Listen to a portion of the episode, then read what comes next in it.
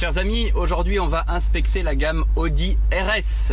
Alors, la gamme Audi RS est née dans les années 80-90 euh, avec des voitures super sport, des pompes à feu et nous avons le dernier bijou thermique entre les mains, la RS Q8. Écoutez ceci.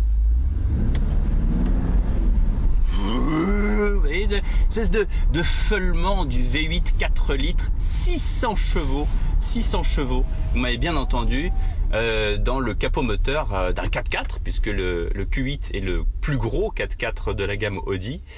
Et donc ça en fait une voiture super sport pour concurrencer les BMW M et les Mercedes AMG 600 chevaux qui, alors soyons absolument clairs, ne servent à rien, à rien du tout c'est vraiment uniquement pour la parade, uniquement pour le kiff, uniquement pour l'amusement. Avec l'apparition des, électriques maintenant et des hybrides, ce sont peut-être les, les dernières. C'est un modèle entièrement thermique. Il n'y a absolument pas d'hybridation ici. C'est une voiture, voilà, c'est les dernières qui nous font kiffer, c'est les dernières qui font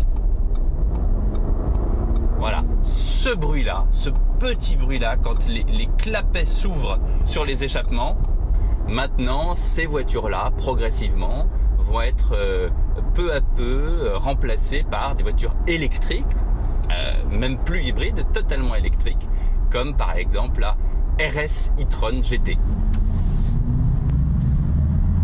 Et puisqu'on parle de cette RS e-tron GT, prenons le volant de cette voiture qui, déjà, quand elle passe dans la rue, vous n'avez que des pouces levés, que des pouces levés, qui veut dire oui, bravo, cette voiture est belle, parce que c'est vrai que le design est absolument sublime, mais qui veut dire aussi oui, bravo, parce que vous avez le bon goût d'entrer dans une nouvelle ère, nouvelle ère de la voiture électrique. Alors, la RS e-tron GT, c'est quoi? C'est, pour ceux qui connaissent l'Audi A5 Sportback et l'Audi A7 Sportback, un truc entre les deux, encore plus bas, encore plus effilé, avec une ligne encore plus futuriste. Sous le capot ou surtout dans le châssis, on dira bientôt dans le châssis, on a quoi? Une batterie avec une capacité de 95 kW à peu près, donc c'est très très très puissant, ce qui donne une puissance de 600 chevaux, donc l'équivalent du RSQ 8, et même 646 chevaux avec l'overboost. Donc on est, si vous voulez, voilà, c'est pas pour rien que cette e-tron GT est la cousine du Porsche Taycan qu'on a essayé ici même dans Touroule. C'est une voiture euh, extrêmement puissante et pour vous, pour vous, donner une image de ce que c'est que l'accélération d'une RS e-tron GT, vous savez, dans les films d'horreur, souvent vous avez euh, par exemple un espèce de spectre euh, avec un, un habit de nonne qui est à l'autre bout de la pièce. Et puis vous avez très très peur, le personnage a peur, il la voit, et il se dit je vais pouvoir fuir. Mais en fait, en une demi-seconde, le spectre est juste à côté de lui.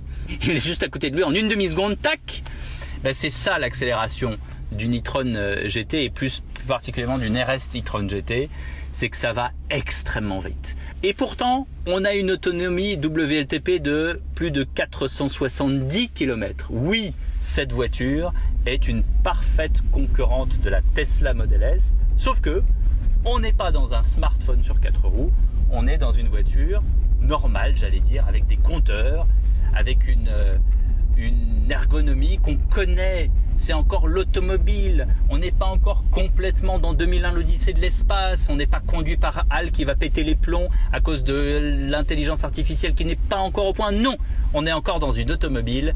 Cette alchimie géniale entre la voiture qu'on connaît et le futur. Alors le futur évidemment a un prix. Prix de départ 156 000 et 186 000 avec les options. Bon, j'imagine, Anissé, vous, vous êtes plutôt euh, nouveau monde que ancien monde. Bah oui, complètement électrique, 100% électrique, moi. à bientôt. À la semaine prochaine.